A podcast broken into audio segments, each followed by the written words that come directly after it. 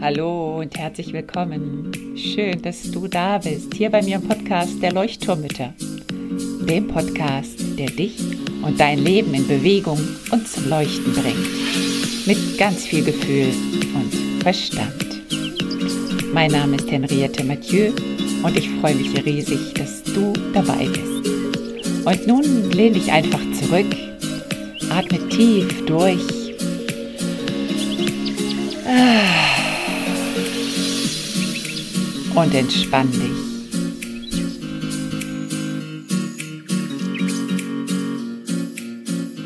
Hallo und schön, dass du wieder eingeschaltet hast zu einer neuen Folge der Leuchtturmütter. Heute mit einer ganz sexy, rauen, angekratzten Stimme. Das ist jetzt hier kein Kunsteffekt, sondern das ist einfach Erkältung. Ich bin ja froh, dass die Stimme überhaupt schon wieder da ist, soweit, dass ich aufnehmen kann. Ich hoffe, man kann es trotzdem ganz gut hören, denn mir ist das Thema von heute einfach sehr wichtig gewesen. Und zwar soll es um unsere Gefühle gehen. Unsere Gefühle, unsere Sprache der Gefühle, wie ich eigentlich gerne das sagen würde, weil ich finde, dass, ja, es wirklich eine Sprache ist, die wir lernen dürfen, die wir viel zu wenig gelernt haben, unserer Kindheit und Vergangenheit. Und eigentlich alle Menschen viel zu wenig sprechen diese Sprache der Gefühle. Für mich ist es ein bisschen wie ja, die Farbpalette der Künstler, die haben ja auch ein dunkelgrün und ein helleres Grün und ein Olivgrün und ein, weiß ich nicht was für ein Grün, ähm, Lindgrün und ein Grasgrün. Und die Musiker haben auch Halbtöne, Ganztöne, Vierteltöne sogar. Und ein Klavier hat 88 Tasten. Also ich möchte es damit vergleichen, dass unsere Gefühle auch 88 Tasten haben und dass wir das lernen dürfen zu spielen und die Nuancen auch zu erkennen bei uns und bei anderen.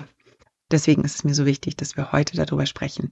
Worum soll es heute gehen? Einmal darum, warum es so schwierig ist für uns, Gefühle zu fühlen, zu erkennen, warum die Sprache der Gefühle so schwierig ist für uns zu sprechen. Und dann auch, dass Gefühle sehr wichtig sind als Signalsystem für unsere Bedürfnisse und dass Gefühle in Konflikten ein wahnsinniger Gamechanger sein können, also wenn wir über unsere Gefühle sprechen. Und am Ende werde ich dir noch ein paar gute Praxistipps, ein paar ganz nette, witzige auch Tipps mitgeben, wie du deine Sprache der Gefühle ein bisschen üben kannst, also dass sozusagen aus dem passiven Vokabular ein aktives Vokabular wird. Über Gefühle spreche ich auch immer, eigentlich immer in den Einzelcoachings, in Gruppencoachings, in allen meinen Programmen eigentlich, egal hier ja im Podcast auch immer wieder mal. Ähm, und deswegen möchte ich dich nochmal ganz herzlich einladen zu dem Workshop, der nächste Woche stattfindet, am 11.11. 20 Uhr. Dort wird es auch ein bisschen um unsere Gefühle gehen. Und Gefühle ist einfach, ja, die Basis von allem und in meiner Arbeit einfach sehr, sehr wichtig. Das heißt, trag dich gerne für diesen Workshop ein, 0 Euro Workshop.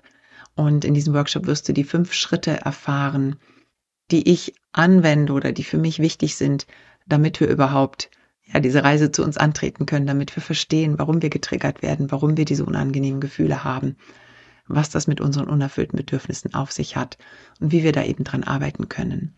Und wenn dich das noch, noch, noch viel mehr interessiert, dann bist du vielleicht richtig bei meinem Kurs, der am 22.11. startet.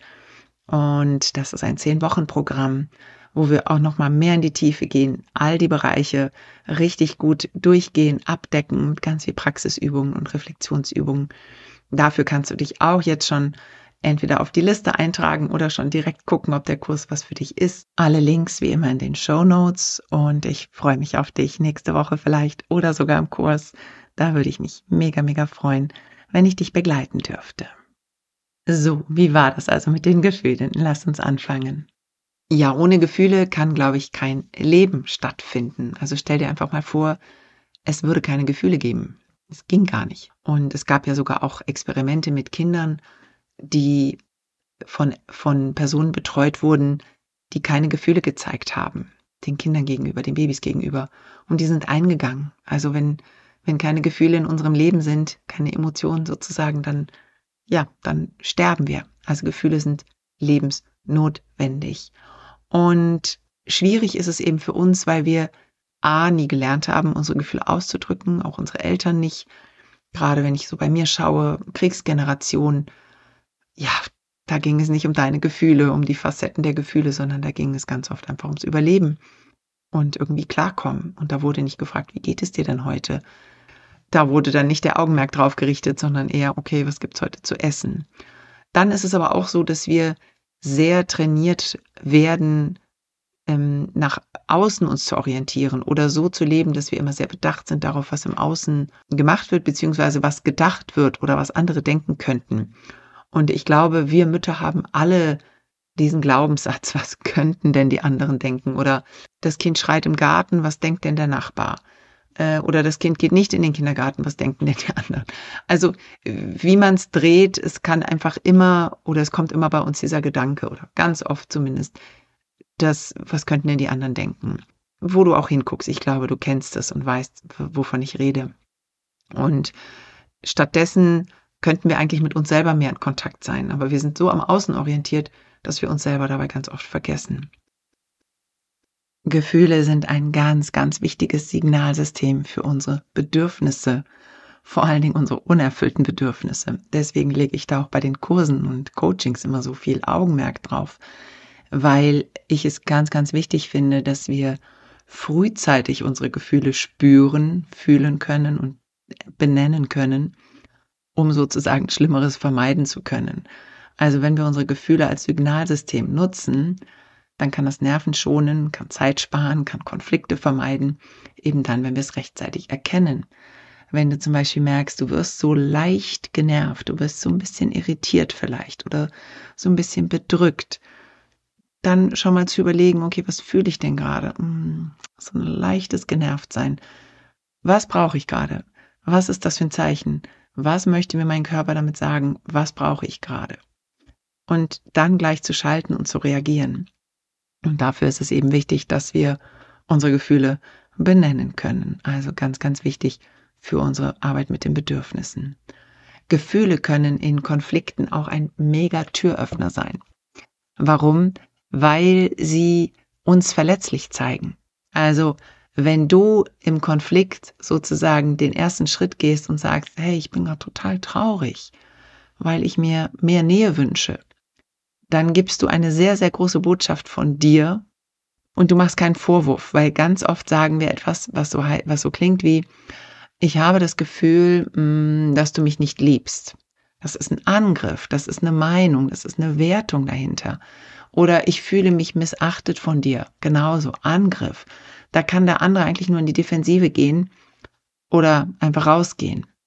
Und wenn du aber stattdessen sagst, ich bin total traurig, weil ich mir einfach mehr Nähe wünsche, weil ich mir Verbundenheit wünsche, dann zeigst du dich verletzlich und dann wird der andere eher einen Schritt auf dich zugehen, als wenn du das nicht tust.